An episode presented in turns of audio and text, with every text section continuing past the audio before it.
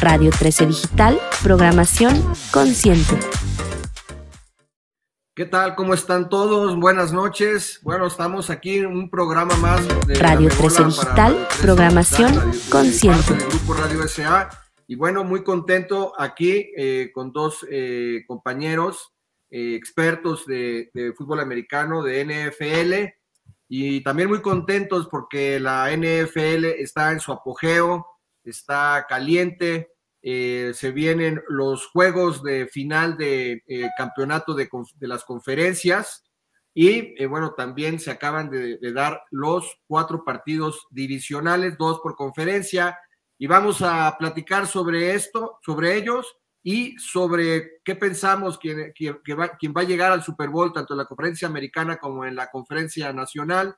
En la americana, pues jugaron los eh, jefes de Kansas City contra los jaguares de Jacksonville y los Bills de Buffalo que eh, cayeron eh, en la nieve en su estadio contra Joe Burrow, este pues fenómeno, joven fenómeno de la NFL que ya llegó a, una, a su primera cita en el Super Bowl el año pasado y viene por la revancha en caso de ganar, claro, a Pat Mahomes y que, contra quien va a jugar este domingo. Y en la Nacional, las Águilas de Filadelfia que aplastaron, masacraron a los Gigantes de Nueva York, 38-7, y los Cowboys que sucumbieron ante los 49ers allá en Santa Clara, 19-12, con una eh, actuación desastrosa eh, para variar, más bien para no variar, de Dak Prescott y del coordinador ofensivo desde mi punto de vista, Kellen Moore, y, bueno, y los, y los bueno, no, mencioné que los jefes ganaron 27-20 a Jacksonville y los Bills perdieron 27-10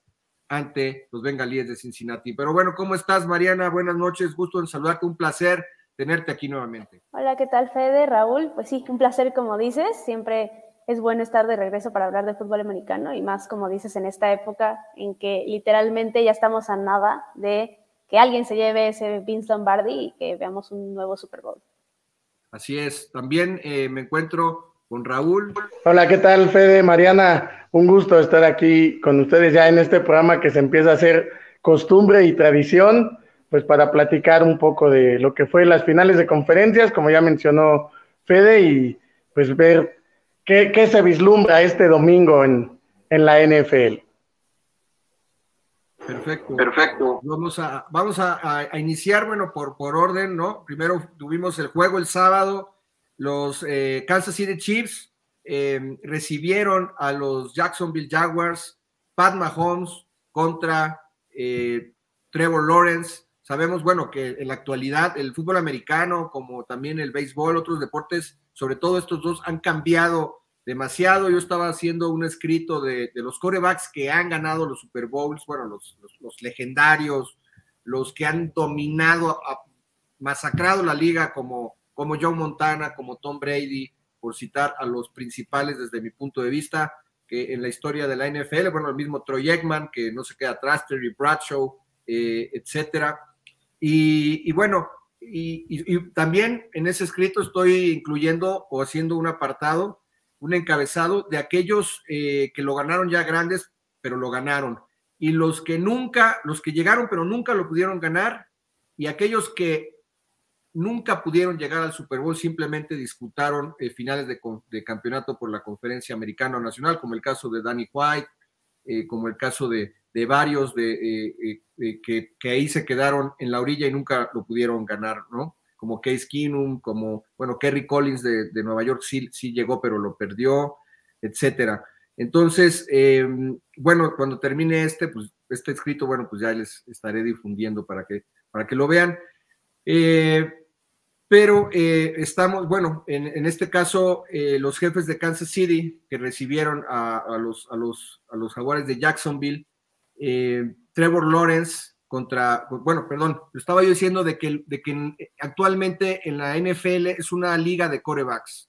Cuando en este que estoy realizando este escrito, pues cuando si volteamos a ver, a repasar la década de los 70, de los 80, pues muchas veces eh, la gran, eh, se, tenía una, una recarga muy fuerte en el juego por tierra, ¿no? Con Larry Sonka de, de, Miami, eh, con Franco Harris de los de Pittsburgh, eh, Tony Dorsett de los Cowboys, Walt Garrison también, eh, en fin, los equipos tenían grandes corredores y basaban mucho en, su, en el juego terrestre. Ahora tenemos las grandes luminarias que son los corebacks y el juego por aire es lo que predomina en la liga. Y bueno, desde mi punto de vista, no sé qué opinen, pero en la conferencia americana están los mejores y los mejores prospectos, están haciendo rivalidades interesantes que van a permanecer toda la década. El, bueno, pues aquí estamos aquí hablando de, de Pat Mahomes, de Trevor Lawrence, de, de, Joe Burrow, quedó eliminado Justin Herbert, pero es un, es un, es un monstruo. El mismo Josh Allen, que a mí no me termina de convencer, pero bueno, eh, en fin, eh, son, son corebacks que los vamos a estar hablando de ellos eh, muchos años, así como tuvo la rival de Steve Young contra Troy Eggman en su momento, este, John Elway contra Bernie Kosar, John Elway contra Dan Marino, contra el mismo Montana, son esas rivalidades interesantes que después acaban, el Brett Favre contra el mismo Brady, Brett Favre contra Eggman, contra Steve Young, en fin, bueno, es muy rica la historia de la, de la NFL. Entonces, ¿qué opinas, Mariana? ¿Cómo viste el, el partido allá en el Arrowhead Stadium en Kansas City, Missouri? ¿Y, qué opinas de todo esto, de lo que sucedió, de la lesión, sobre todo del, de del 15 de tobillo del pie derecho de Mahomes? Pues sí, fue un juego interesante, justo por la lesión se tornó ahí muy dudoso, todos decíamos en cuanto pasó la lesión, qué está pasando, qué va a pasar con Mahomes, pero sí vi un juego disparejo, la verdad, creo que claramente Kansas, tanto del lado ofensivo como del lado defensivo, demostró que está mucho mejor armado, que es un equipo que ya está mucho más sólido que lo que son los Jaguars, que apenas van en ese camino para llegar a ser un gran equipo. Pero aún así creo que vi obviamente una mucho mejor actuación de lo que fue la ofensiva, sobre todo del Trevor Lawrence, que lo vimos tener un primer, una primera mitad desastrosa contra los Chargers. Entonces me dio gusto que lo vi mucho mejor, mucho más confiado, más sólido, pero aún así no les alcanzó por lo mismo que te decía, es un equipo que todavía está en el camino. Y del lado de Kansas, creo que pudieron haber ganado este partido si no hubiera sido eh, bueno, literalmente sin Patrick Mahomes. O sea, con esa lesión, obviamente lo ganaron a pesar de y todo, pero si Patrick Mahomes se hubiera sentado a descansar, de todas formas creo que lo hubiera ganado Kansas porque lo vimos, vimos una serie ofensiva de 98 yardas en la cual de todas formas anotaron con este coreback suplente, con Hill. Entonces, creo que se arriesgaron de más viendo a futuro, poniendo a Mahomes a jugar en, ese momento. Lo vimos, yo vi la cara, creo que todos vimos la cara de dolor que tenía Mahomes. Tenía claramente estaba sufriendo, claramente no estaba al 100, no se podía mover de la forma que nos tiene acostumbrados y creo que Kansas arriesgó de más al lanzarlo en esa segunda mitad y que siguiera jugando. Si yo hubiera sido Andy Reid, aunque Mahomes me estuviera ahí rogando y demás que quería jugar por la mentalidad competitiva que tiene y demás, yo le hubiera dicho, no, te sientas, y vamos a dejar este juego en la parte de ofensiva, pero del lado del coordinador ofensivo. Y listo. Yo creo que se arriesgaron mucho, pero bueno, ya veremos cómo le cobra esto factura en el campeonato de conferencia. Aún así, lo ganaron y lo ganaron, a mi punto de vista, de una forma muy controlada y sencilla, se podría decir.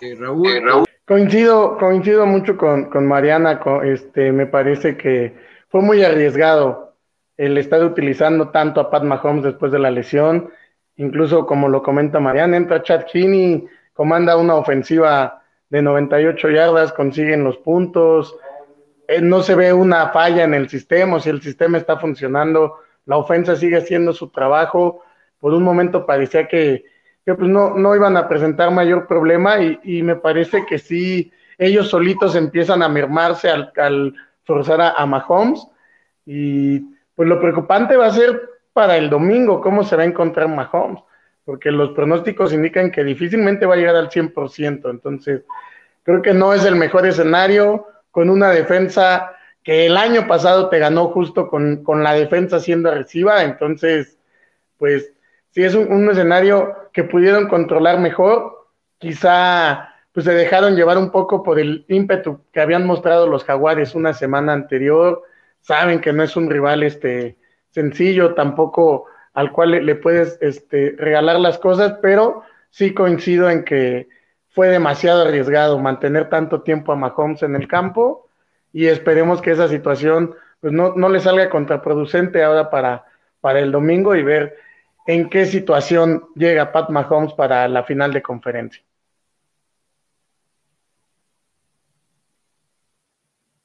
Pues sí, eh, coincido con ustedes, sí lo, lo, arriesgaron. Eh, inclusive, eh, si, si, hacemos un zoom a las estadísticas previo a la lesión y, posterior a la lesión, ¿se lesiona al final, al, final del primer cuarto o ya en el segundo cuarto, recuerdan? Primer cuarto, según yo todavía era el primer cuarto.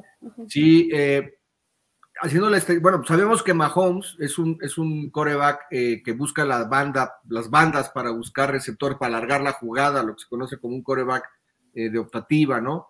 Eh, y esto lo, lo, hace bastante. Bueno, pues después de, de, la lesión, cuando regresó al juego, simplemente, me parece, de 20 jugadas, solamente una intentó de esa forma, o sea, prácticamente todas eh, las jugadas que, los pases que lanzó, bueno, pues son, es el, clásico lanzamiento. Bueno, aquí Raúl nos podrá explicar mejor porque es, es coach, eh, que es pues, el, pase descarado, que vas hacia atrás y te recargas en tu pie derecho, que justo fue el que se les lastimó. Y cuando lanzas el pase, pues bueno, ya eh, todo el peso viene sobre el pie izquierdo al, momento de lanzar, pero efectivamente, híjole, va a jugar contra Joe Burrow, contra los bengalíes de Cincinnati, pero bueno, ya hablaremos de esto. Eh, y sí, el tema, el handicap eh, en contra de Kansas City con, este, porque bueno, como bien ustedes dicen, y no tenemos noticias de, de cómo, cómo se viene el esguince de, tobillo, ¿no? Este, pueden ser este, este, inclusive varias semanas, no sabemos el, grado, el nivel de esguince que tenga Patrick Mahomes. Entonces yo creo que esto sí le resta bastante al equipo de, Kansas City de cara al juego, eh, a la final por el campeonato de la conferencia americana.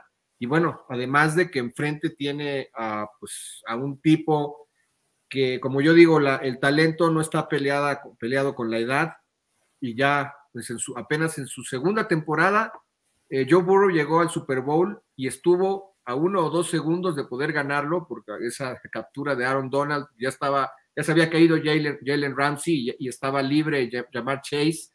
Bueno, estamos hablando de un, del hubiera, pero bueno, compitió como los grandes. Joe Burrow le ganó el año pasado, el antecedente precisamente, le ganó a Kansas City en su estadio en la final de, la conferencia americana el año pasado cuando iba perdiendo, recuerdo eh, este, Bengalíes 21-3 en el segundo cuarto, dije, no, esto ya fue, este, como dicen los argentinos, ya está, como decía Maradona, ya está, y no fue así, regresó para, para ganar, y así todo, bueno, de hecho, me parece que todos los partidos en, el playoff fueron de visitantes, los que ganó Burro el año pasado, ¿no? Que era, era comodín. Entonces, y, y sin línea ofensiva, a mí me llamó mucho la atención en este juego, bueno, ahorita que hablemos de, bueno, es que estoy enamorado de, de, estos corebacks, ¿no? De Herbert, de, de, Mahomes, del mismo Burrow. Me encanta el estilo de, esta, de esta nueva generación, de ellos, y de Trevor Lawrence también. El año pasado nadie pelaba a, Trevor Lawrence, nadie hablaba de él porque Jacksonville no, calificó. Y ahora que calificó apenas de, comodín, este, lo que logró eh, este, Jacksonville, ¿no? Inclusive hay una jugada en el partido de Kansas City que hay un, hay un balón suelto, ¿no? En la yarda 8, que eso también le restó. Si perdiste por 7 puntos, eh, se, pudo haber puesto eh, muy interesante el partido entre Jacksonville y Kansas. O sea, yo insisto, estos jugadores tienen un gen ganador, tienen un gen, un ADN ganador y, no importa, o sea, y, analiza, yo estoy analizo, yo todavía le doy la esperanza a, Prescott porque muchos corebacks como Steve Young, como Drew Brees, como el mismo Manning, Peyton Manning, que es un gigante de la historia de la NFL, a los 30 años ganó su primer Super Bowl, lo mismo le sucedió a, a Brees y así a varios, ¿no? A varios este, grandes exponentes. Y bueno, pero caray, ese gen ganador se ve y yo ya lo vi el año pasado en los playoffs y a final de temporada con Herbert, que ahora, bueno, le fue mal a San Diego, a, los Chargers, pero, pero lo tiene. Burrow ya llegó al Super Bowl. Mahomes ni se diga. O sea, este, ya, ya tiene un Super Bowl ganado y uno perdido en, cinco temporadas. O sea, la 17, 18, 19, 20, 20, no, 17, 18, 19, 20, 21, 20, seis, seis, temporadas de Mahomes, pero ya es un tipo, eh, pues veterano entre comillas, ¿no? A, a sus 26 años. Y, y, y, bueno, y, este, y, y Trevor Lawrence, bueno, es un, es, un, es un grande, ¿no? Entonces, pues yo creo que de Jacksonville, de, de, de, de, Trevor Lawrence, vamos a seguir hablando los próximos años. No le alcanzó, pero, lo, pero sí hay un, un, tema, un asterisco con Kansas City que basó su juego en, pues en Travis Kelsey, ¿no? Para ganar. Toda la estrategia fue a través de Travis Kelsey.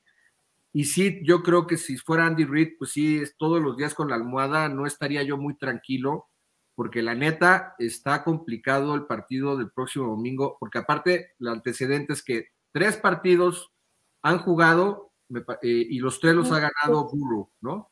No sé, ¿quieres agregar algo, Mariana o Raúl? Pues sí, este, de parte de Kansas, sobre todo siento yo que el, no dar información y el soltar, por ejemplo, al día siguiente, ah, no es que Mahomes se levantó y se levantó y se sintió muy bien, siento que es puro humo, es como para que obviamente los Bengals no tengan nada de información al respecto y preparen su juego como si Mahomes fuera a jugar normal. Y sí, yo también estaría muy preocupada, pero sí tienes razón con lo de los corebacks jóvenes, la verdad es que toda esta camada que han llegado, Josh Allen, Trevor Lawrence, el mismo Mahomes obviamente, es talento generacional, Herbert igual, que nos van a seguir impactando y nos van a llenar el ojo muchos, muchos años, así como en su momento nos llenaron el ojo Breeze, Brady, Peyton Manning y demás. Y es bueno que ya tengamos una nueva generación de corebacks que nos van a seguir dando estos juegos y este nivel de fútbol americano, que creo que es lo que hace que la NFL sea la liga más competitiva y una de las mejores ligas del mundo. Igual como lo mencionas, pues empieza a ser una camada interesante de, de, de corebacks. Ya lo mencionaste hace un momento, me parece que en la liga americana, en la liga americana cada año vamos a ver sobre todo este, sobre todo estos tres. Yo creo, este, coincido un poco con lo que mencionaste, creo que Josh Allen ya no va a dar más, ya mostró lo que tenía y siento que que ya está en su tope. Sin embargo, Trevor Lawrence, Pat Mahomes y Joe Burrow, pues han mostrado que aparte de ese gen ganador que dices, saben, saben seguir evolucionando, saben seguir desarrollando. Y pues el mismo caso de Justin Herbert, a mí en lo personal, considero que nada más va a ser un coreback de acompañamiento que de repente les va a dar ahí pelea, pero no les va a saber ganar los juegos importantes. Pero sí considero que estos tres, pues se nos viene una competencia muy interesante a futuro. Lo dijiste, Mahomes, 26 años y es el coreback veterano de esta generación, o sea, ¿cuántos años tenemos en buenas manos este, a la liga, sobre todo en la conferencia americana? Sí, es correcto. Eh, es, es, una, es una delicia ver a estos corebacks y bueno, y de la nacional se tienen que poner las pilas, aunque bueno, digo, es muy, es muy rápido para, para decirlo, pero bueno, este, está dando muy buena impresión, pues este chavo Purdy, que pues hasta hace, eh, fue a finales de noviembre, eh, hace dos meses no era nadie, ¿no? En, el, en, la NFL y de repente, pues es un, es un tipo que, que lo, lo, está haciendo bien, va invicto, ¿no? Pero bueno, vamos a pasar a, a ahorita hablaremos de, de los 49ers. Eh, el otro juego que fue el sábado por la noche, fueron las Águilas de Filadelfia que vencieron a los gigantes de Nueva York 38-7. Bueno, no los vencieron, los apabullaron. O sea, no existió Nueva York el, el sábado por la noche. Eh, Filadelfia, que tiene, eh, bueno, a ver, Mariana, mejor empieza tú con, okay. este, con, tu, okay. con, con tu análisis. Pues sí, la verdad se notó un hay un nivel bastante disparejo, pero claramente Filadelfia es un equipo mucho más completo que Nueva York. O sea, Nueva York ahorita, afortunadamente, ya encontraron un head coach que parece ser que ya los va a llevar por un camino mucho mejor, un camino bastante competitivo. Entonces, de esa parte, con los gigantes, llegaron ahí y era su tope. O sea, ahora sí que llegaron a donde tenían que estar, pero jugaron mal. Sobre todo defensivamente jugaron bastante mal no pudieron parar en ningún momento a Filadelfia, se notó.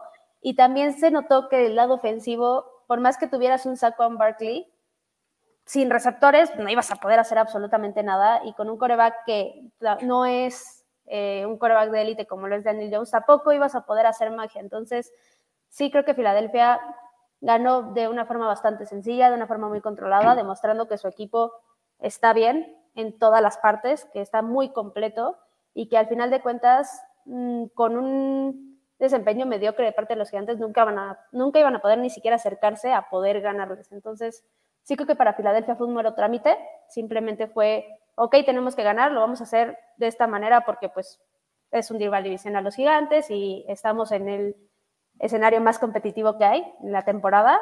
Entonces, por eso aplastaron a Nueva York, pero pues pudieron haber quedado con su resultado de la primera mitad y no hubiera pasado nada, porque al final de cuentas Nueva York no es como que hizo mucho. Entonces, ahora sí que bien por Nueva York por llegar hasta ahí, bien por los gigantes, bien por Dable, pero tan tan. O sea, creo que ahora sí que para Filadelfia el verdadero desafío viene esta semana y ya veremos qué pueden hacer ahora sí contra una defensiva que es probablemente la mejor de la liga, pero pues con los gigantes ahora sí que...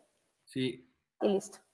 Sí, Raúl. Sí, me parece que esperaba un poco más de los gigantes. Creo que, o considero yo, yo pensaba que podían dar mejor cara el sábado, pero sí, igual coincido un poco con Mariana, el juego se puede tornar hasta un poco accidentado, mencionar que, que fue un poco accidentado hacia ellos y un poco mal, malas ejecuciones. Cuando tienes enfrente simplemente al número uno de, de la conferencia, debes de jugar perfecto o lo más perfecto que puedas y considero que los gigantes cometieron todos los errores que no debieron haber cometido en un juego importante. Sin embargo, Daniel Jones muestra una cara que no le conocíamos y creo que también va a ser interesante justo de lo que hablábamos, el futuro de la liga, me parece que puede ser un quarterback que levante la mano, que diga, ahí va a estar, ahí voy a encontrar la manera de que mi equipo esté ahí y pues voy a empezar a ganar juegos, juegos importantes. Ganaron el comodín contra unos vikingos que igual mucha gente pensaba que los gigantes quizá estaban nada más ahí de, de, de relleno y pues mostraron que no. Y sí, un juego desafortunado para ellos, con muchos errores. Me parece que deja también un poco abierta la incógnita de qué tan bien está Filadelfia o qué tan mal se vieron los gigantes el sábado. Sí, exactamente. Bueno, pues es que los gigantes, lo, Filadelfia pues es, un, es un trabuco de equipo, tiene eh, la mejor eh, defensiva secundaria, es la, la, número uno de la liga, es la, la línea ofensiva número uno de la liga, tiene una línea defensiva impresionante. Tuvo 70 capturas de coreback en el año. Estaba yo revisando estadísticas y a ver si, eh, eh, o sea, es, son pocas las, las defensivas eh, que han tenido, que se han acercado a, los, a las 70 capturas en el año. Tiene cuatro jugadores que tienen arriba de doble dígito en captura. O sea, es un equipo bastante completo. Yo pues sí, en la temporada baja decía, sí, Filadelfia se viene fuerte, se viene muy fuerte, pero y, conforme se, se, vieron las cosas en, el draft y, de que los Cowboys en la agencia libre a lo mejor no trajeron ciertas piezas que le faltaban. De hecho, yo pensé que Cowboys no iba a calificar. O sea, para mi gusto, eh, Dan Quinn es un artista, ¿no? Lo, lo, que logró con la defensa esta temporada. Yo la verdad no, le, no, no, no, no veía a Dallas en los playoffs pero no, no pensé o no me imaginé la magnitud de trabuco que traía Filadelfia, ¿no? Y con Jalen Horst, el coreback, eh, digamos, em, ejecutando bastante, bastante bien. Eh, Devonta Smith fue primera selección colegial el, año pasado. Este, bueno, está ahí eh, Graham. Tiene varias, este, varias piezas que son, que son impresionantes las Águilas de Filadelfia. Ya en, su conjunto, bueno, supuestamente las estadísticas dicen que no es la defensiva número uno de la liga, la número uno global es eh, eh, eh, San Francisco, San Francisco, este, los, los 49ers, se supone que es la, la defensiva número uno, la, la, dos, los Bills de Buffalo, y ponen a Filadelfia como la número ocho. pero bueno, este, ya eh, digamos, en, la, práctica, en los playoffs, este, las Águilas de Filadelfia, eh, bueno, al menos en este primer juego, porque la primera semana este, descansaron, no jugaron por, por ser el mejor récord de la nacional, pues eh, se vieron muy fuertes ante los gigantes de Nueva York. Hay quien dice que Filadelfia no es de verdad, pues bueno, el, eh, el número dos fue, fue San Francisco en récord de ganados y perdidos. Este, también tiene una defensiva impresionante que ha mantenido desde que perdieron el Super Bowl contra, contra los jefes de Kansas City en el 2019, la temporada de 2019, y, y la ofensiva que la han, eh, la han reforzado con, este, con, con, piezas que han llegado, como ahora en waivers. Bueno, este, llegó eh, Christian McCaffrey, eh, que lo cortó, este, bueno, más bien quiso salir de, de Carolina y llegó a, San Francisco. Fue una jugada maestra ahí de, la directiva de, San Francisco.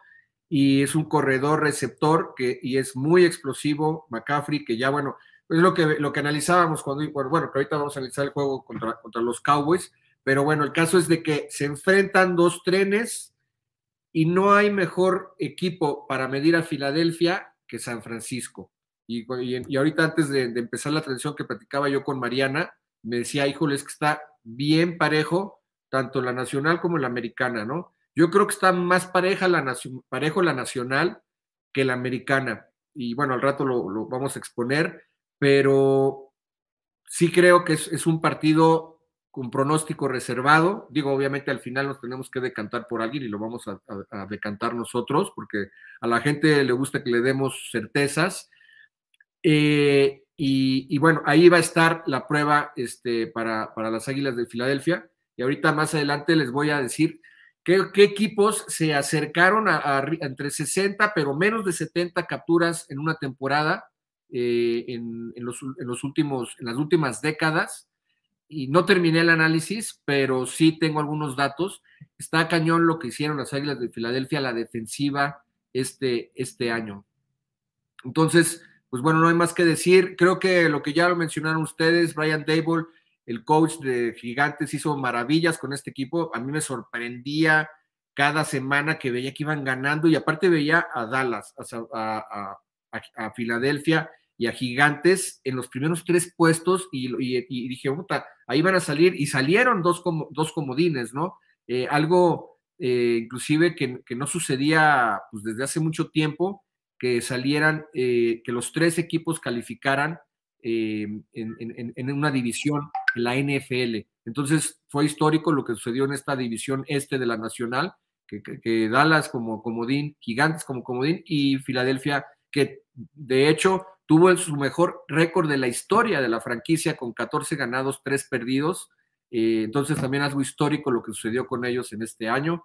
y creo que, bueno, los Cowboys le ganaron a, las Águilas en la última, en la última, en la penúltima jornada, un, partidazo, ¿no? Muy, muy explosivo, pero no estuvo Jalen Hurts, el, el, coreback de los, de los Eagles, y, creo que los, los, Eagles están completos, están, es un equipo que no prácticamente no tiene lesiones, ahorita voy a, si tengo, voy a buscar, pero prácticamente no tiene lesionados, y, este, y tampoco los, los 49, ahorita lo vamos a platicar, pero vamos al siguiente partido, al de, al que, a los partidos del domingo, en donde los bengalíes de Cincinnati, los sorprendentes, bueno, ya casi no sorprendentes, pero sí no deja de sorprender, aunque ya Buffalo ya venía menos, pues le ganaron de visitantes. Eh, el, marcador fue de, ¿cómo quedó? 27-10, 27-10 ganó Bengalíes a, a los Bills de Buffalo de Josh Allen. ¿Cómo, cómo te pareció este juego, mi estimada Mariana?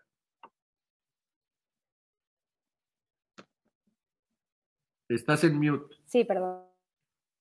Que esperaba mucho más cerrado de lo que lo vi, la verdad, pero me gustó mucho lo que vi de Bengals. La verdad, un equipo muy completo también, que jugó sobre todo defensivamente de una forma muy perfecta y de una forma que les permitió controlar a los Bills a solamente 10 puntos, como acabas de poner bien ahí en la pantalla. O sea, que los Bengals hayan hecho esto fue lo que al final de cuentas les dio la victoria, no lo que hicieron ofensivamente. Obviamente sabíamos de la capacidad ofensiva que tenían los Bengals, sobre todo con ese tridente de receptores que tienen y con la capacidad que tiene Joe Burrow de hacer lo que sea, aunque no tenga línea ofensiva, como lo vimos la temporada pasada. Pero lo que les dio el triunfo, al final de cuentas, fue su defensiva. Y sí, los Bills sí decepcionaron, sobre todo ofensivamente. Creo que esperábamos mucho más de lo que podían hacer, de tanto del plan de juego como de la ejecución de los jugadores.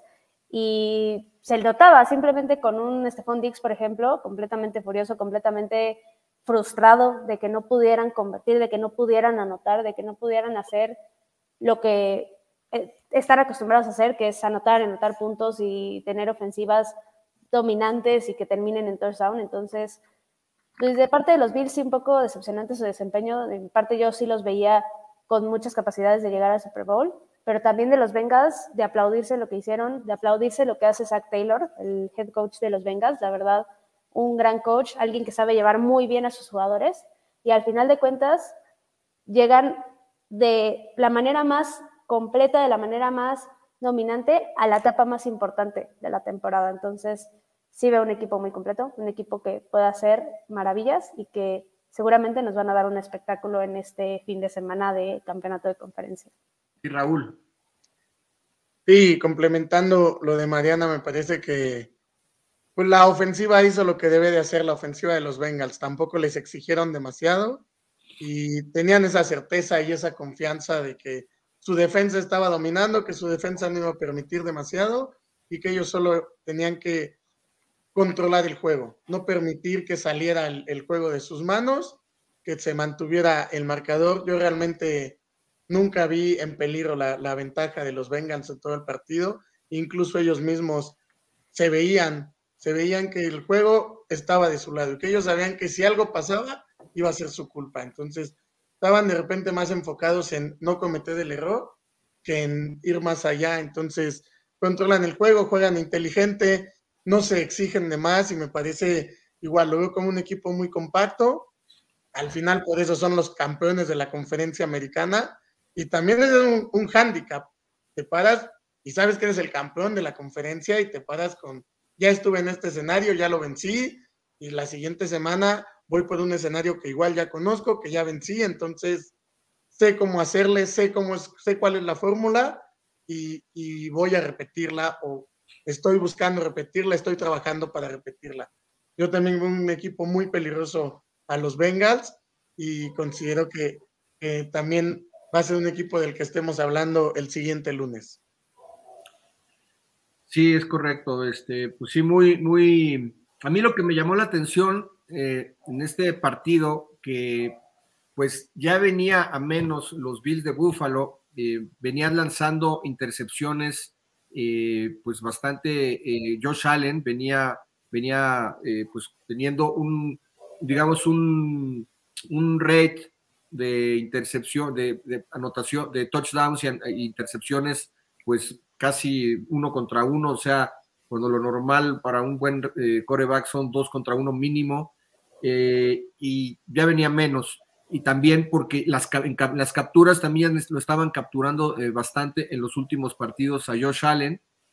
Pero, digamos, lo que más me llamó la atención, no tanto fue los Bills, sino del lado de, Cincinnati, que tenía afuera a, Capa, a la El Collins, el ex Cowboy, y a Jonah Williams, que bueno, Jonah Williams es muy malo, pero pues eran tus titulares, ¿no? Eh, estos eh, linieros ofensivos, eh, Collins, pues sabemos que es un, es un jugador, un tackle de respeto, y, y aún así jugando con, con los suplentes, yo pensé que también, le, y pues de lo que ha padecido precisamente, y por lo cual también, pues no ganó el Super Bowl Cincinnati, es por la línea ofensiva el año pasado, ¿no?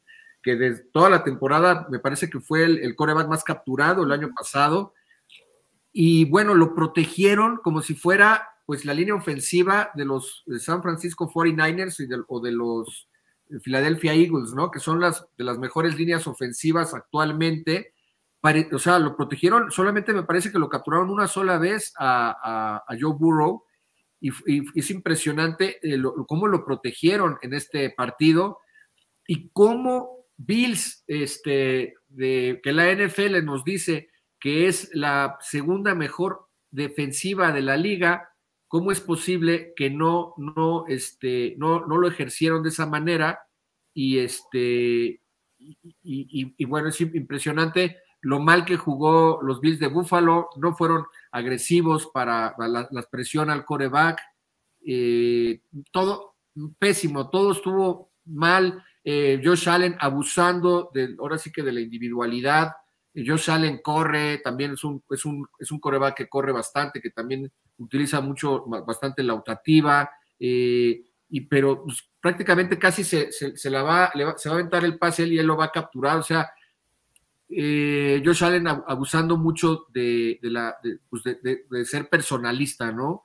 Em, a mí, bueno, a mí Josh Allen de entrada pues, no me cae mal, pero creo que no, no le veo ese gen, ese ADN, y ahí con Raúl sí, yo difiero, yo creo que Justin Herbert, yo lo vi en ese juego contra tus Raiders, el último juego de la temporada, eh, de la temporada regular del año pasado, qué bárbaro, tenía, tuvo como siete, siete cuarta, cuarta oportunidad de matar o morir y las completó seis o siete eh, matar o morir en cuarta oportunidad y regresó para empatar ese juego y si no es por, el, el, menso de su, coach, porque en, los Chargers eh, lo peor que tiene ese equipo eh, o lo único malo es Brandon Staley, el, coach y este, me acuerdo que no, sé cómo estuvo ahí para terminar el partido, pidió un tiempo fuera y los Raiders, le dejó tiempo a Raiders que pasó un gol de campo y por eso no calificó a los playoffs el equipo de Chargers, ¿no? Entonces, no, para mí Herbert sí lo, tiene ese gen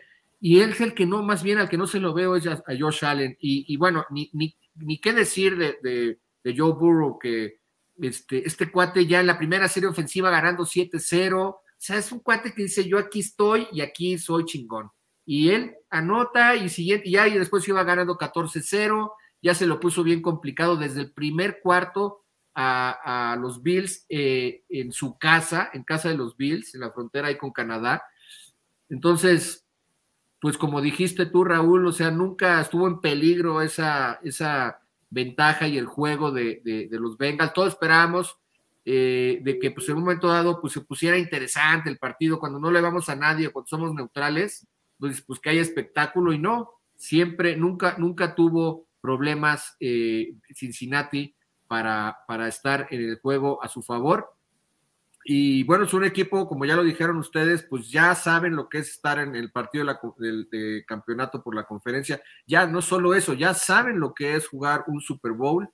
Y, bueno, aquí también de acuerdo con ustedes, Zach Taylor, eh, de, esa, de, ese árbol de, me parece, de, Mike Shanahan, Brandon Staley, este, eh, eh, este Zach Taylor, eh, me parece también Sean McVay, o sea, varios head coach que, vienen de ese árbol de Mike Shanahan. Creo que el peor alumno es Brandon Staley y Zach Taylor es de, los, de los que salieron buenos alumnos.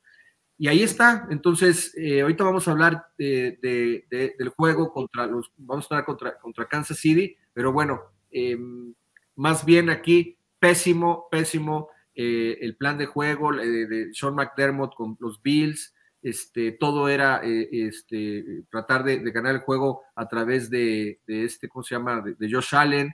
Eh, lo mismo, pues Kansas City, pues todo lo hicieron con, con, este, con Kelsey, y ahorita vamos a hablar de los Cowboys, todo lo quisieron hacer con CD Lamb, ¿no? Entonces, ¿qué onda con los plan de juego, no? Cuando yo se lo decía a Mariana también hace unos días, este, cuando salen inspirados Kellen Moore y, Patrick Mahomes, eh, perdón, y, Prescott, nadie los para. Pero cuando no, pero cuando, pero dan uno bueno y tres o dos y dos malos. Y luego uno bueno y dos, Dallas fue muy inconsistente en la temporada, ¿no? Y, yo creo de repente que sí Kellen Moore saca cosas muy creativas, pero no sucedió en este partido. Y bueno, vamos a entrar ya a este juego de los Cowboys, este partido pues bastante clásico, bastante, digamos, una, rivalidad bastante tradicional entre los Cowboys y los 49ers. Allá en Santa Clara tocó ahora.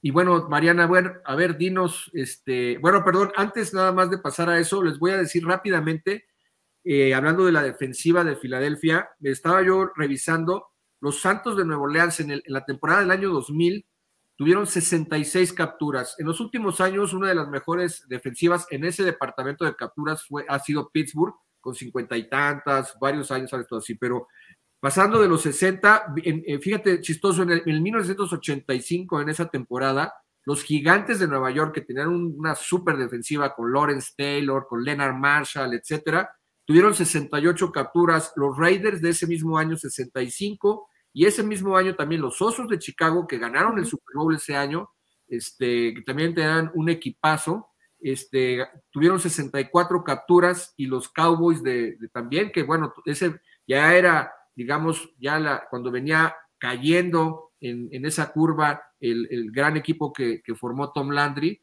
desde los años 70, bueno, tuvieron 62 capturas ese año. Y nada más les voy a listar los jugadores de los, eh, de los, de las águilas que tienen, eh, que tienen eh, las más doble dígito de, capturas. Estamos hablando de Hassel Reddick, que tiene, tuvo 16 capturas, fue el líder del equipo.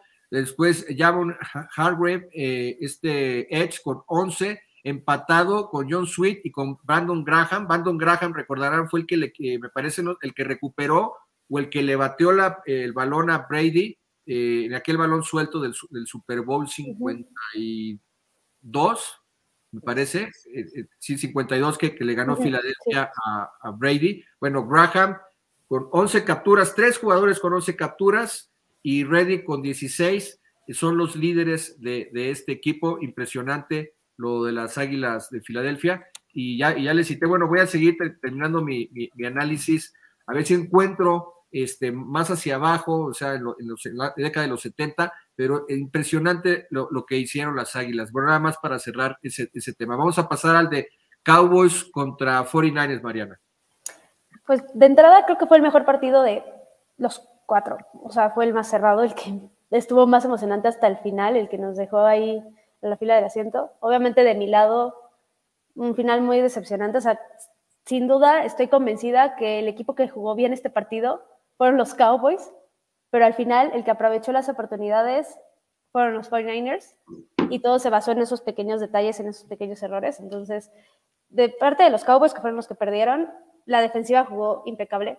La verdad, Dan Quinn nos dio otra vez otro espectáculo de cómo se debe de jugar defensivamente. Todo lo estaban haciendo muy bien, controlaban, no dejaban prácticamente que los 49ers avanzaran, sobre todo esta parte del juego terrestre. O sea, lograron controlar a McCaffrey, lograron controlar a Divo, la gran mayoría del juego. El mismo Micah Parsons lo dijo en conferencia de prensa después del partido, que con eso debió de haber bastado. Estoy de acuerdo, claramente. Y del lado ofensivo, jugaron bien una, un lapso, estoy segura que fue entre la primera intercepción y la segunda intercepción de Dak. O ese lapso lo jugaron bien.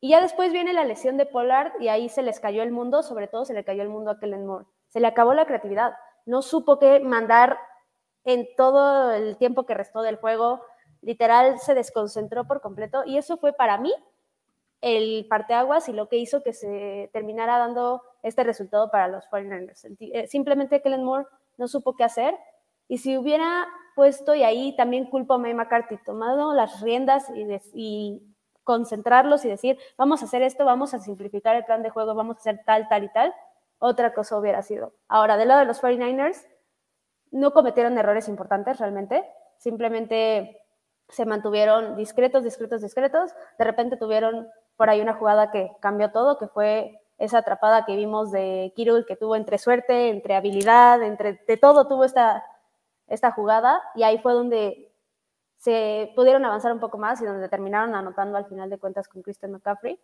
Pero simplemente fue de aprovechar errores y aprovecharlos ni siquiera muy grandes. O sea, las intercepciones al final de cuentas las aprovecharon con tres puntos, no pudieron con más porque la defensiva no les dio más pero el hecho de que no hayan cometido errores muy, muy importantes y que los Cowboys no hayan aprovechado esas oportunidades fue lo que hizo que al final ganaran, porque si tuviéramos, si hubiéramos tenido un Trevon Dix, por ejemplo, que hubiera interceptado ese pase que le tiró literalmente, bueno, que le cayó en las manos, quién sabe qué cosas hubieran pasado. Entonces, los 49ers creo que discretos, al final de cuentas no creo que haya sido un buen partido de los 49ers, tampoco creo que haya sido malo, simplemente estuvo ahí y al final los pequeños detalles fueron lo que les dieron esa victoria. Pero Fuera de eso, creo que fue un muy buen juego, un muy buen duelo en cuanto a rivalidad y ojalá se nos sigan repitiendo los próximos años porque creo que siempre es un partido que se disfruta mucho un Cowboys 49ers, en postemporada sobre todo.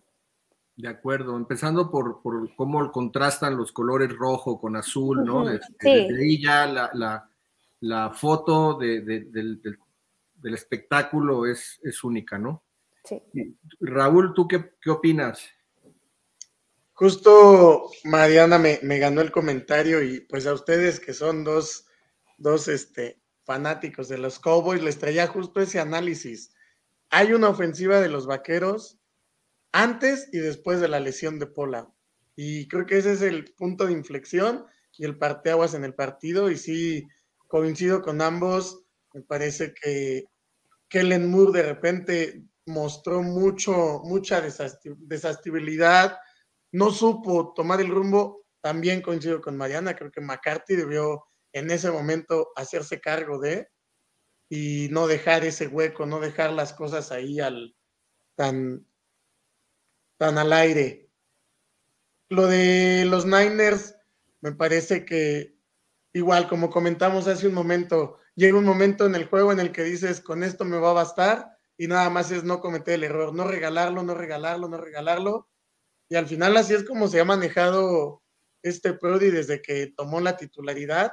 Así ha mostrado que es un coreback confiable, un coreback inteligente, un coreback que no pone en riesgo el plan de juego, que no pone en riesgo el accionar de la ofensa. Y pues sabemos que un coreback que no comete errores, ya desde ahí te va a llevar este, un porcentaje muy alto de probabilidad para ganar. Y, es, y me parece que es en lo que se está basando este, los Niners, sobre todo con Prodi, digo, tiene armas por doquier, tiene a Samuel, tiene a Yuk, tiene a Kirill, tiene a McCaffrey, el mismo Yusik, que es un arma silenciosa o no, tan con tantos reflectores, pero que es un arma importante también en el esquema. Y, pues una ofensa que marcha muy bien la, la, de los Niners. Sí considero que llegó un momento en el que yo creí que los Cowboys tenían mucho para ganar este juego. Ya lo dijo Dad Prescott, que él cometió todos los errores que no debe haber cometido y pues bueno, sí es importante que, que piensen cómo va a estar el panorama, porque a mi punto de vista y sin ser tan aficionado a los Cowboys o no siendo aficionado como el caso de ustedes, creo que se recargan mucho en Prescott y Elliot y le hacen quedado a deber demasiado al equipo y teniendo armas como Pollard o mostrando un coreback suplente que, que sabe manejar al equipo también, pues quizá buscar la manera de involucrarlo más en los planes de juego, más a futuro. Sí creo que si yo de repente me quedé con ese sabor de boca el domingo, de ay, los Cowboys, ya me imagino ustedes dos que, que son fanáticos, pero bueno, sí creo que el juego se queda con ese sabor de los Cowboys pudieron haber hecho mucho más y los Niners hicieron lo suficiente para ganar sin embargo, veo a los Niners, yo lo dije desde que empezaron los playoffs, para mí son el equipo más compacto, más completo, yo los veo ganando el Super Bowl. Entonces, y justo lo muestran en este tipo de juegos, en los que tienes que ser inteligente, no debes ponerlo en riesgo y al final efectivo, pues así se ganan, así se ganan los juegos en este deporte y sobre todo los juegos importantes. Sí, bueno, de acuerdo con ustedes. Eh, creo que la clave de este juego fue la defensiva de los Cowboys. O sea, yo, híjole, estoy, bueno, enamorado, otra vez voy a, permítame usar esa palabra de, Dan Quinn. Eh, a mí Dan Quinn, o sea, no, no hay manera que Jerry Jones deje ir a Dan Quinn del equipo. Y si tiene que ponerlo de head coach, que lo ponga de head coach, de nuevo como estuvo con Atlanta, pero me parece que Dan Quinn como coordinador defensivo se tiene que quedar toda la década, lo que resta de la década de los Dallas Cowboys, porque este es, de los formadores, alguna vez me, dijo un psicólogo que un formador es el que saca lo mejor del otro, del pupilo, y este cuate es de, esos este, pues, entrenadores, pues, de, lo que sea, del deporte que sea, le saca lo mejor, es, es, como tipo como un entrenador de, hombres, más no de nombres, como el mismo Belichick lo ha hecho muchos años porque yo la neta, este, pues, con Mariana me acuerdo que comentábamos en marzo, híjole, este, ya se nos fue Randy Gregory, o sea, no lo contrataron, se fue a Denver, este, híjole, ¿no? En, el draft, pues nos hacía falta un tackle ofensivo, pero también necesitábamos un, pass rusher, bueno, trajimos a Tyler Smith, oye, que pues cometía creo que muchos castigos, ¿no? Aunque lo hizo bastante Esta temporada no los cometió, impresionó, la verdad. Ajá, como tackle ofensivo, en el, cubriéndole el lado ciego, el tackle izquierdo, cubriendo el lado ciego a Prescott, de, lanzador derecho. Bueno, impresionante la, este, primera selección de Cowboys, que ya, maestro, aquí no hay, tienes que ser titular porque no hay, pues no, no había material. Y las, los, los, los quads que llegaron de gente, de gentes libres como Dante Fowler, entre otros, pues que lo hicieron bien, ¿no? y lo, Jason Peters, que al final se lastimó este el liniero ofensivo, pero me parece que lo, lo, hizo bastante bien. Bueno, no sé, también si McCarthy seguramente eh, eh, lo coordinó bien, pero Dan Quinn a la defensiva, en lo, más débil de los Cowboys también es, eh, ha sido en los últimos años la, la, defensiva secundaria, ¿no? El perímetro, pero aún, aún así no lo hizo tan mal. Dallas sostuvo este partido con los 49ers, o sea, yo, yo me preguntaba, híjole, es que tienes las armas de San Francisco, Divo Samuel, este, y si no es Divo Samuel, este, ¿cómo se llama? Este, McCaffrey, que corre como loco, o sea, le das el valor en, el pase pantalla y, de repente acelera, pero como, como Divo Samuel, o sea, impresionante. Y luego tienes al mismo Brandon Ayuk, el otro receptor, y se diga el otro corredor, Elijah Mitchell, pero sobre todo estos cuatro, este, junto con, con, George Kittle, el ala cerrada, Divo Samuel, Brandon Ayuk y, y, McCaffrey. Yo dije, no, está cañón, o sea, eh, o sea, y nosotros tenemos a, a, Micah Parsons, que, es un fenómeno, pero pues este cuate pues te, te, cubre la carrera y sobre todo la presión al coreback, pero no tanto en, el pase. Bueno, yo no sé cómo le hizo, que tendría que ver el juego otra vez y analizar y ponerle pausa y demás. Yo no sé cómo le hizo este Quinn, pero mantuvo, bueno, Dallas perdió por siete puntos y si hubiera tenido una línea ofensiva eh, buena en la última, no, no, la, no la de los últimos segundos, sino la última línea este, serie ofensiva, pues un tipo con agallas, con, insisto, con ADN, pues ¿qué hizo el año pasado en, la final de campeonato o en, la, en perdón, en el divisional?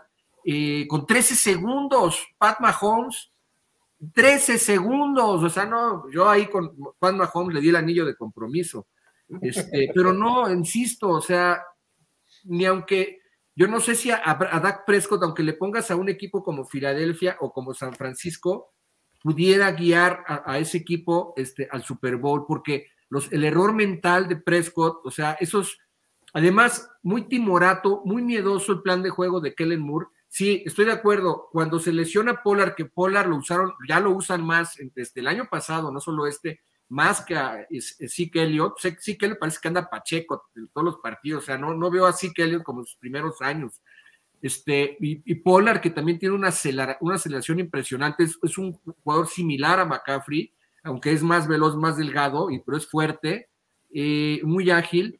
Este, sí es cierto que cambia, ahí ya, como bien ustedes dicen, eh, ustedes lo han dicho bien, ni, ni McCarthy ni Kellen Moore no supieron cómo manejarlo, porque la verdad es un ingrediente muy importante, fue durante la temporada Tony Pollard, este, pero de todas formas, este, ¿qué es, cuál es? O sea, San Francisco es la segunda mejor defensiva de la liga, junto con Filadelfia son la 1 y la 2, aunque las estadísticas digan que, Bills no. Para mí están jugando en el ritmo que traen las últimas semanas, son las mejores. Este, si tú estás, eh, eh, digamos, em, y pero qué, ¿cuál es el departamento más débil de San Francisco? los corners. El perímetro es de, lo, bueno que son, lo menos bueno son los corners, eh, salvo, este, el safety, este Bufanga, que es bastante bueno, pero Ward este, es bastante malo. Bueno, y si tú ves el plan de juego, la mayoría, el 80-70% de los pases de Prescott fueron entre una y nueve yardas. Maestro, yo cuando he visto en cualquier deporte, de, cualquier deporte, los que ganan eh, son, van, salen a matar, quieren ganar desde un principio, el que dicen, el que pega primero pega dos veces. Y, Cowboys ahí se vio timorato, iba así, pases cortitos y pases pantalla y, este, o una jet suite, bueno, hasta le copiaron a San Francisco con una muy buena con, con, con CD pero realmente esa fue una jugada interesante, pero realmente Cowboys, como bien dices Mariana, no tuvo esa creatividad. Bueno, ya olvídate cuando se le lesionó Polar, ya no supieron qué hacer y mal, porque tienes que prever, un buen estratega prevé esto. Y bueno, ahí, ahí fue, yo creo que muy timorato entre el Kellen Moore empezando por, y, y McCarthy en, en, o sea, en el cocheo y en la ejecución, bueno, este, yo recuerdo, esta temporada fue pésima, la, el, el, peor, el, junto con el coreback de Houston, este, eh, Prescott fue el más interceptado, con 15 intercepciones en temporada regular. Uh -huh. Pero después de su lesión, eh, el, el, año pasado, Prescott, yo lo veía súper bien en ese departamento. Prescott, muy paciente, no cometía errores. Coño, ¿qué te pasó este año? Te divorciaste. Oye, estoy a Brady. Brady fue el segundo, tercer mejor coreback de la temporada, aún con el divorcio. Pero ¿qué coño le pasó a Prescott? Aquí está muy fácil, o sea, le quitaste las armas, literal, porque Prescott no es, no es un Mahomes, no es un Brady. A él le necesitas llenar de, o sea, de un departamento de armas y Pero se las quitaste. Tenía, ¿no? O sea, no, pues ya quitaste a Mari Cooper. O sea, es que Gallup sin Cooper, sin Amari, no es nada. O sea, Gallup no tuvo un partido que pasara de 60 yardas en toda la temporada. Y no a Brown.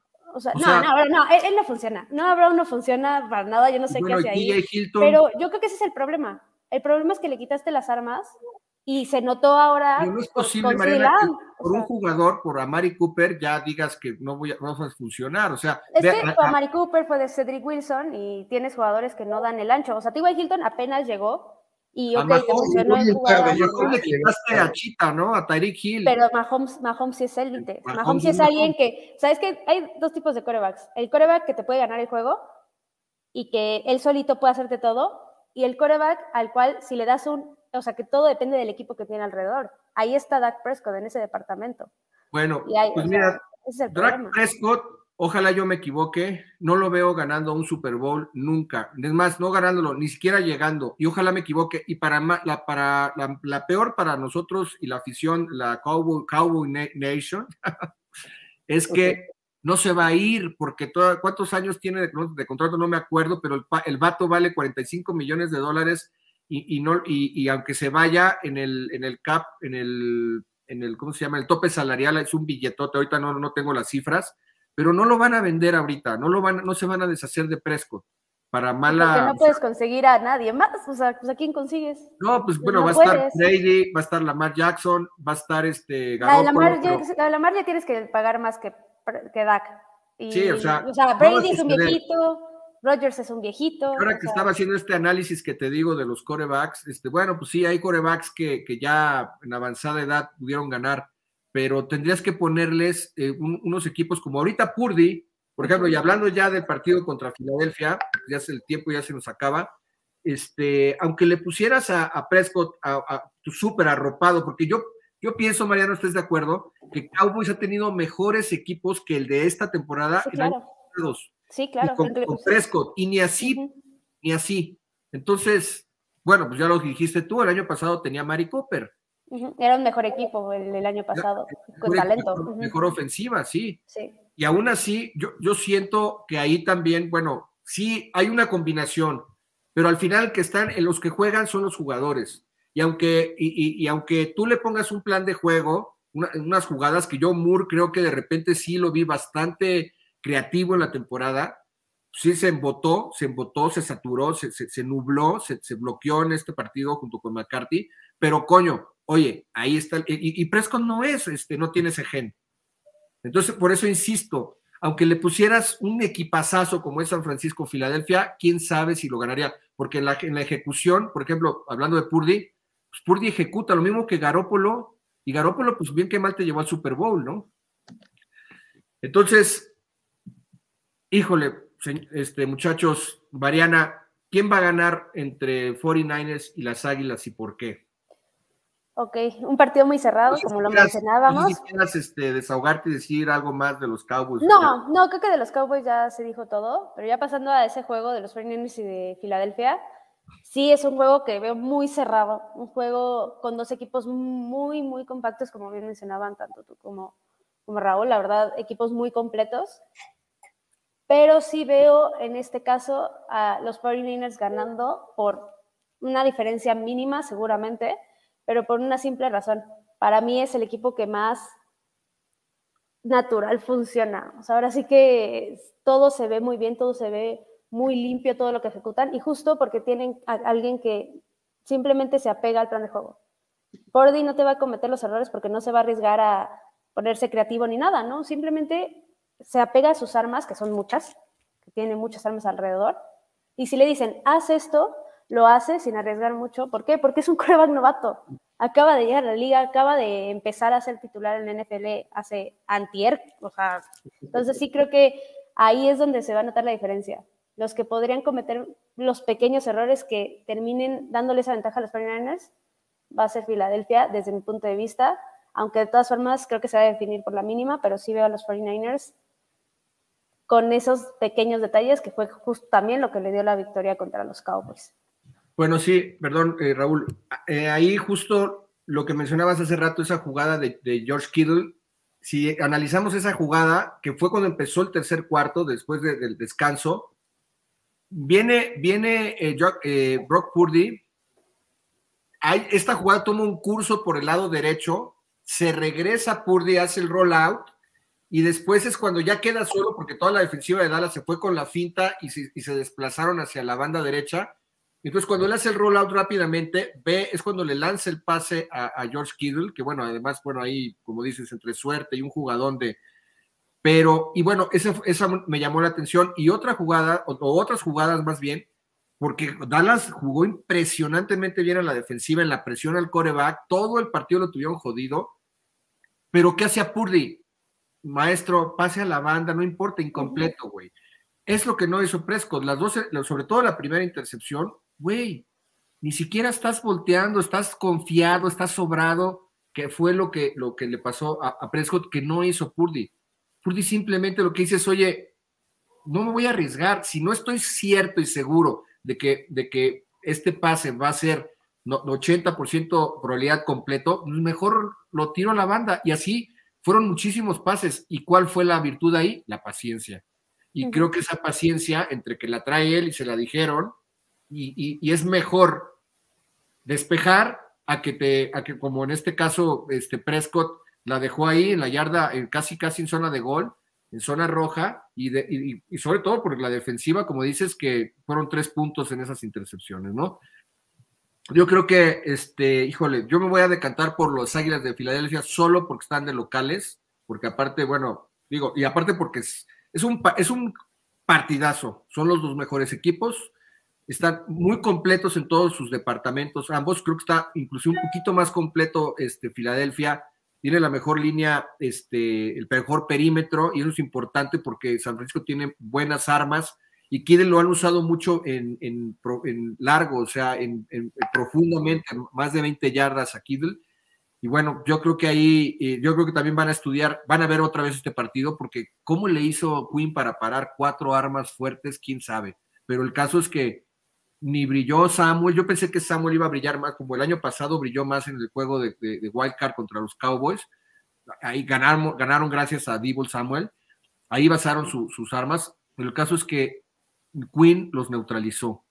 Y creo que Filadelfia se lo va a ganar, sobre todo también por ese ingrediente de que juegan de, locales, ¿no? Que lo puede ganar 49 sí, pero yo me decanto por, los, por las Águilas de Filadelfia. Además, como aficionado, independientemente de, de que sea este, eh, periodista o lo que sea, no me, me caen mal los, los 49 desde Entonces, este, tú, Raúl, ¿qué opinas? ¿Quién va a ganar? Yo, yo considero que puede ganar los, los Niners. Lo, lo mostrado por, por Kyle Shanahan este fin de semana, me parece que no hay coordinador defensivo que conozca mejor a Kyle Shanahan que Dan Quinn, y Kyle Shanahan lo sabía. Entonces planteó el juego justo a eso, planteó el juego a vamos a jugar inteligentes, vamos a tomar ventaja, vamos a aprovechar lo que nos den y no vamos a poner en riesgo el juego. Y así fue como lo plantearon y así fue como lo ejecutaron. Y considero que yo los veo jugar y, siento lo mismo que dice Mariano, o sea, siento que es un equipo que sabe perfecto lo que busca. O sea, los 11 jugadores ofensivos saben perfecto qué es lo que quieren en cada ofensa. Los 11 defensivos saben perfectos y están seguros que cada asignación les va a funcionar. Los siento muy compactos en esa parte, siento a los Niners muy fuertes en esa parte, en esa, en esa este, simbiosis entre staff y jugadores. Creo que los Niners están muy, muy sólidos y comprenden muy bien lo que el staff quiere, los jugadores lo están, lo están ejecutando perfecto. Yo sí los veo con un handicap este, favorable en contra de, los, de los Eagles.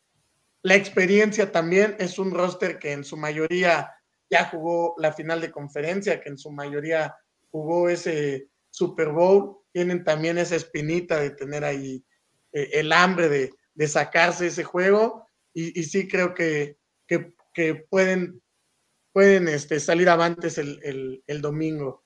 Sí, es importante lo que dices. Una de las aficiones más, más este, ríspidas que hay en la NFL es la de Filadelfia, ¿no? O sea, sabemos que es una afición que se hace pesar, que, que son, pero también hay que recordar que Filadelfia alguna vez perdió tres finales de conferencia seguidas en casa, entonces, sí es una afición que, que sabe, que sabe hacerse presente, pero también, pues por ahí les han encontrado el modo. Yo creo que los Niners. Perfecto, listo. Bueno, en un minuto nada más, por favor, un minuto por el tiempo. Este, la, la, final de la conferencia americana, bueno, ya dije, son dos contra uno. Usted dice que va a ganar San Francisco, yo digo que Filadelfia, bueno, vamos a ver el lunes. Y en la americana, eh, en un minuto, mm, Mariana, este, Chiefs contra Bengals, ¿quién gana y por qué? Yo voy con Bengals, creo que sí les va a pesar mucho la lesión de, de Patrick Mahomes a los Chiefs. Veo a los Bengals muy completos, veo que ya lograron solucionar los pequeños problemas que presentaron al inicio de la temporada y simplemente creo que con la defensiva y con lo que vimos de la ofensiva que hicieron en el partido contra los Bills van a poder ganar este partido y vamos a ver otra vez a Burrow ganándole a Mahomes por cuarta vez en la NFL. Raúl. Creo que tienen el antídoto, saben la fórmula, saben cómo hacerlo. También creo que los Bengals van a ganar el domingo. Considero igual saben cómo hacerlo y pues van a, van a seguir buscando la misma manera. Entonces sí los veo igual aprovechando todas las situaciones y sobre todo pues sacando ventaja de lo mermado que pueda llegar Pat Mahomes al partido. Los Bengals ganan. De acuerdo con ustedes, yo también creo que Cincinnati va a ganar eh, y sobre todo por, por, esa, por ese, ese detalle del, tobillo de Mahomes, porque eso aunque juegue, juegue eh, el, digamos, el, suplente, este, no, no, o sea, si, si, de tal suerte quisieras que Kansas le gane a Bengals, tendrías que tener sano a Mahomes, y quién sabe, porque ya van tres juegos que, que, no le puede ganar a Cincinnati. Cincinnati ya trae, de que ya llegó al Super Bowl, de que ya trae esa, esa confianza, y la defensiva, dos buenos, muy buenos este, linebackers de Logan Wilson, German Pratt, y en los pass rushers, tanto Sam Hobart como Hendrickson, está jugando muy bien, tiene muy buen ritmo Cincinnati, muy bien dirigido y bueno, y sobre todo tiene, insisto, ese lo que no tiene Dallas, ese gen ganador en el lado de Patrick, eh, de, perdón, de Joe Burrow, va a ganar Cincinnati. Pues ha sido un placer, muchachos, muchísimas gracias. Aquí ponemos sus redes sociales de, de Raúl, de Mariana, cuarta y gol Cowboys, vean, escúchenla ahí en su programa, y también Football Girls, ¿no? Estás ahí con unas chavas. Exacto. Este, y bueno, eh, ahí invítanos a, tus podcasts, Mariana, para escucharte. A mí me encanta escucharte. Yo también soy este, yo también soy fan, nunca lo dejaré de ser, y también escucho a los colegas. Mariana, muchísimas gracias, Raúl, igual. Y bueno, nos vemos la próxima semana para grabar eh, y hablar de lo que fueron estos juegos de campeonato y de cara al Super Bowl. Sí, muchas gracias. Gracias por bueno, Muchas gracias, Fede, Mariana. Un gusto. Igualmente. mucho. Hasta pronto. Radio 13 Digital, programación consciente.